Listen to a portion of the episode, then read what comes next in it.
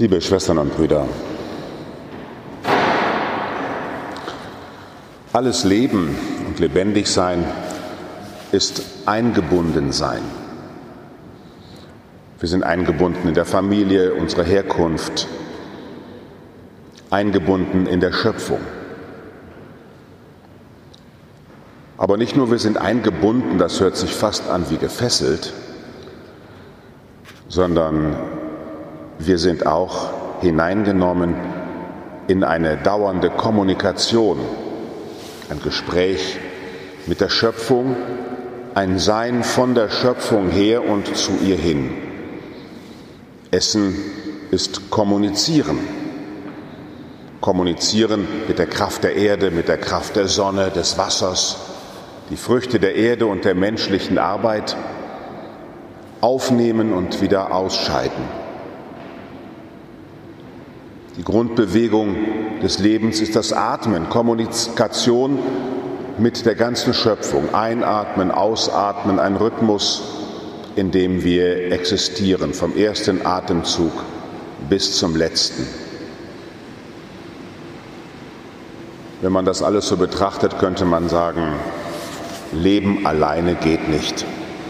Keiner kann alleine leben. Das alles sind, ist Ausdruck der, des Ursprungs der ganzen Schöpfung. Die Schöpfung ist so, weil der, der sie schuf, so ist. Die Rede vom dreifaltigen Gott ist die Rede davon, dass am Urgrund der Schöpfung ein Gott ist, der Kommunikation ist, Beziehung, ein Zueinander und aufeinander hin. Die, Schöpfung ist die Folge dieses beziehungsreichen Gottes. Der allmächtige Gott ist nicht alleine, sondern er ist in sich Lebendigkeit, die weitergeben will, das Leben. Der franziskanische Theologe und Scotus antwortet auf die Frage, warum hat Gott eigentlich die Welt geschaffen? Deus vult condiligente se, Gott wollte Mitliebende.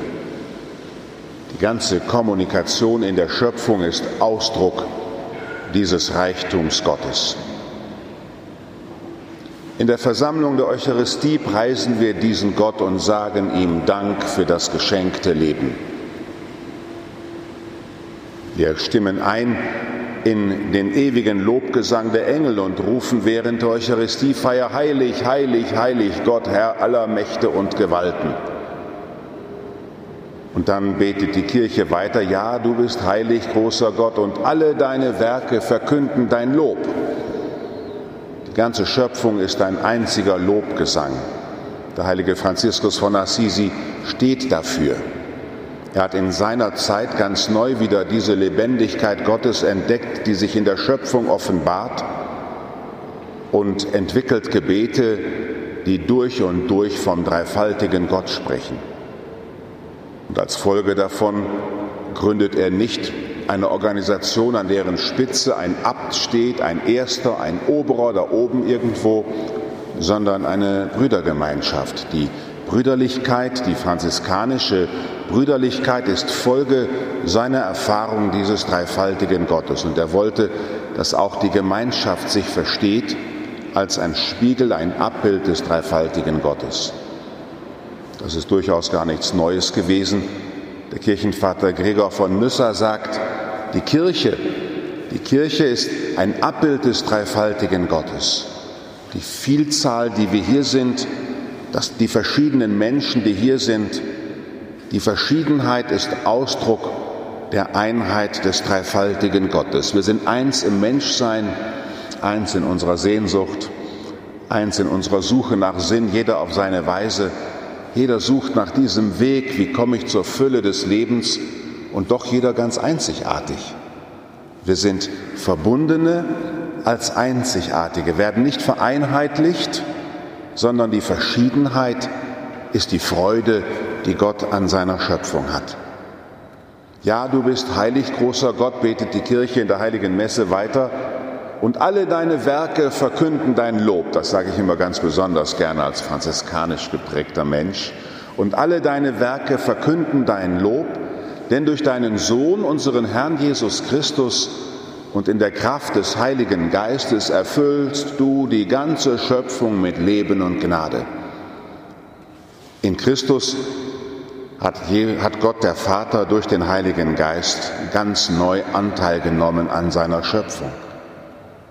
Als Christen bekennen wir, dass diese Schöpfung tatsächlich nicht eine alleingelassene ist, sondern das Wort Gottes, das im Schoß der Jungfrau Maria Fleisch wird, Geschöpf wird, dieser Jesus von Nazareth ist der erste der ganz neuen Schöpfung und selbst der Tod kann ihn nicht besiegen.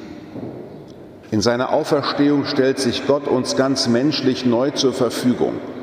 Darum kommen wir zusammen als Menschen und wollen seine Kirche sein, die von Christus her lebt, die von ihm her lernen will, die von ihm her sich aufbauen lassen will.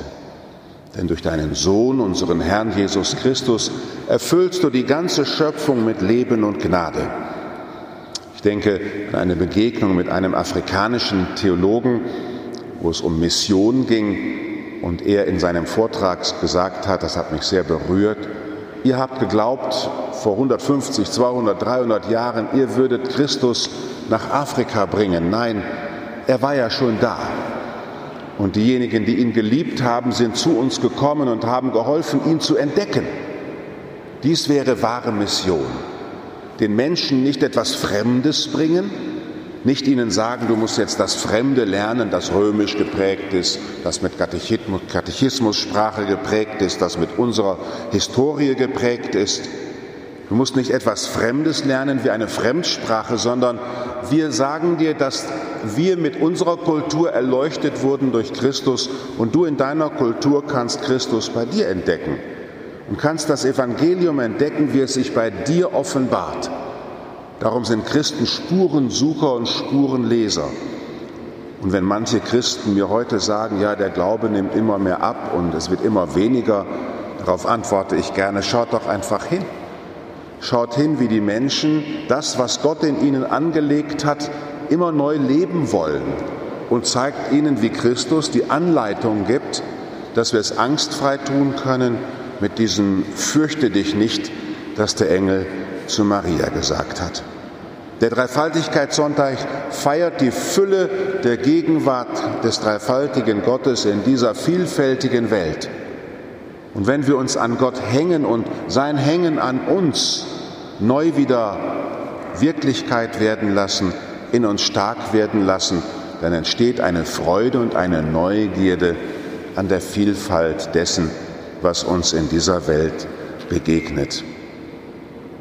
Denn durch deinen Sohn, unseren Herrn Jesus Christus, erfüllst du die ganze Schöpfung mit Leben und Gnade.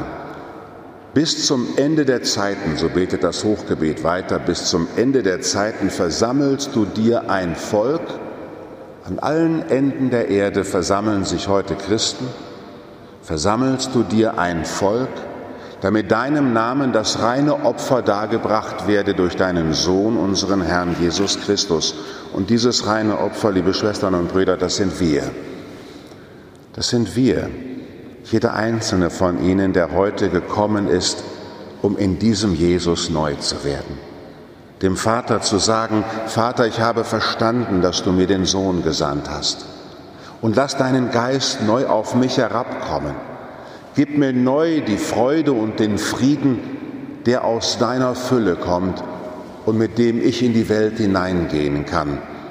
Das reine Opfer, das Gott dargebracht wird, ist das Ja-Wort zu Christus, das Ja-Wort zu diesem neuen Leben, die neue Bewegung der Liebe, die Gott uns in Christus geschenkt hat, die beantworten wir durch Lobpreis, durch das Hören seines Wortes, durch das Tun, das er im Abendmahlsaal tat und das sich bis heute erhalten hat und das getan wird, bis er wiederkommt, um in dieser Welt immer neu wieder anzuzeigen.